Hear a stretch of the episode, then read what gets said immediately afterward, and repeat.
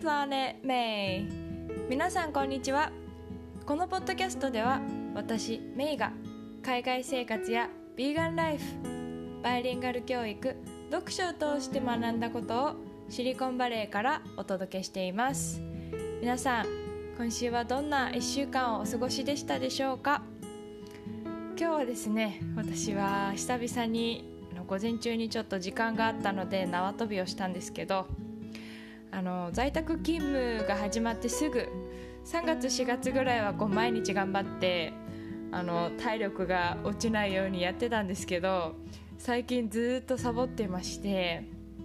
ちょっとさすがに体動かさんとまずいぞと思って今日数ヶ月ぶりにやったんですけど200回飛んだぐらいでも足がヘロヘロになってあのー、今はね座ってるんですけど今日はもう一日中あの足がガクガクしていたっていう あの残念な感じで過ごしていました。はい。まああのちょっと体力をね維持するためにあの続けていきたいなって思っています。はい。今日は風の時代に突入ということについてお話ししたいと思います。え先生術ですとかスピリチュアルに詳しい方は、まあ、あとそうじゃなくても最近はすごくよくあの日本の、ね、ウェブサイトとかでも見る言葉なのでなんとなく聞いたことがあるっていう方もいらっしゃると思うんですけれども私はあの占いとかはまあ100%信じる方ではないんですけれどもいつもこうちょっと都合のいいことだけいいことなんかこうランキングが上の時だけ信じるっていうすごいなんかあの、まあ、適当な感じで信じてるんですけどこの風の時代についてはこうちょっとこうだんだん変化してきてるなっていうのは肌で感じることが多いので、まあ、当てはまってるなって思うのでそういう風になるんじゃないかなっていう風に思って、まあ、ドキドキしています。えー、この風の時代って何なのかっていうのをご存じない方もいると思うのでお話ししたいんですけどちょうど、えー、来週の12月22日に木星と土星が重なるグレートコンジャンクションと呼ばれる現象が起こるそうなんですね。これは結構あのいろんな国でこう今日はあの英語の記事も見つけたんですけどこのグレートコンジャンクションによって約220年ぶりに、えー、時代が今回激変するそうなんですね。新型コロナのこともあってテレワークがスタートしたりですとか新しい生活スタイルを余儀なくされている方も多いのではないかなと思うのでもう時代がちょっとこう変わってきているっていうのを感じている方もいると思うんですけれどもちょうどこの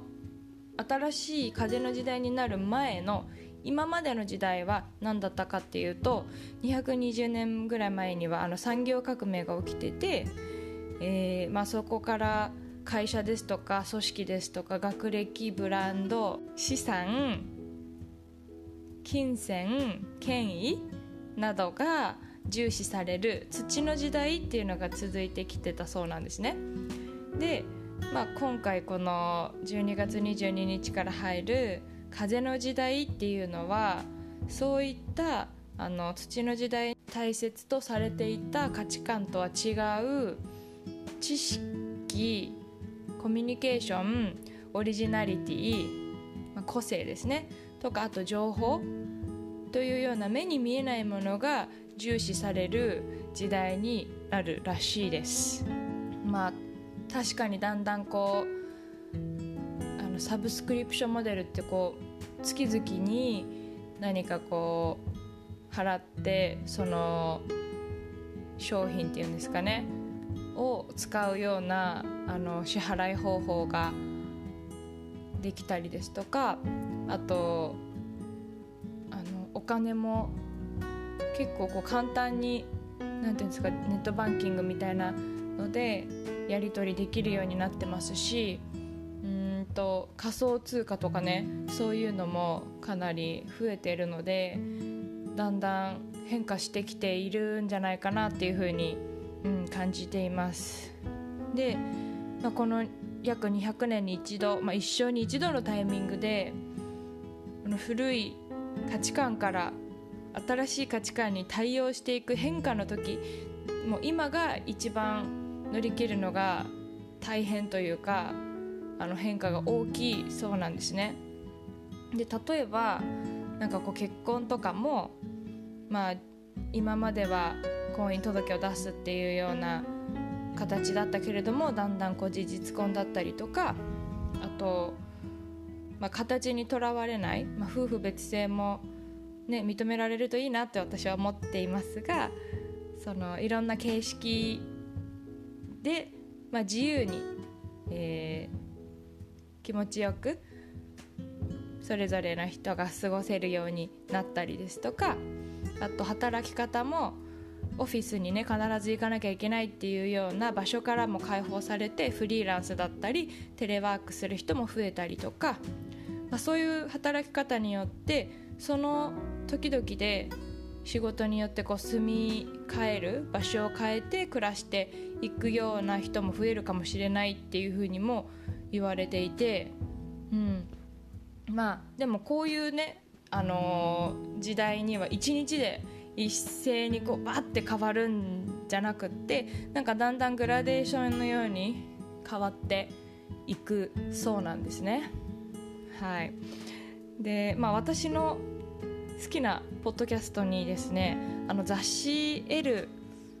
さんがあのやってる「生き方のセンスの磨き方」っていう番組があるんですけれどもその中でも結構こうあの星占いのこととかお話ししているんですけどまあこういうねちょっとこう変化があって大変な不安になる時はどんな風にして過ごしたらいいのかっていうことを言ってたのでちょっとだけお伝えしたいんですけどあの、まあ、風の時代なのでこうフットワーク軽くいることがすごく大事だそうであとはとにかく何をしたいか紙に書き出してその決意を誰かに伝えるのがいいそうなんですね。でまあ私がちょっと前から、まあ、こういうタイミングでなんかこう風のように発信できるこのラジオポッドキャストを始めたっていうのも何かうんご縁かなっていうふうに思ったりですとかあと最近ツイッターとかね LINE とかでも感想をいただく機会が増えてすごく嬉しくてあの本当に励みになっています。はいでなんとですねあの私がこの楽しくやっているだけのこのポッドキャストを聞いてくれているあの元同期の子からですね嬉しいことに、まあ、あの学校の子どもたちに海外の様子を話してほしいっていうふうにあの連絡をもらったので今度日本の子どもたちにオンラインでお話をする予定です。自分が勤めてる学校じゃない子たちに話すっていう機会が今までなかったのですごくあのドキドキしてるんですけどいつもこのポッドキャストを聞いてくださってる方に最初にお知らせしたくてはい。あの、結構ね緊張してるんですけれども今からすごく楽しみです。はい、うん、あの、だんだんね、えー、寒くなってきましたのであでももしかしたらあったかい国に住んでらっしゃる方も聞いてくださってるかもしれないんですけどはい。あの皆さん今週も素敵な週末をお過ごしください。今日も最後まで聞いてくださってありがとうございました。それではまた次の配信でお会いしましょう。See you next time!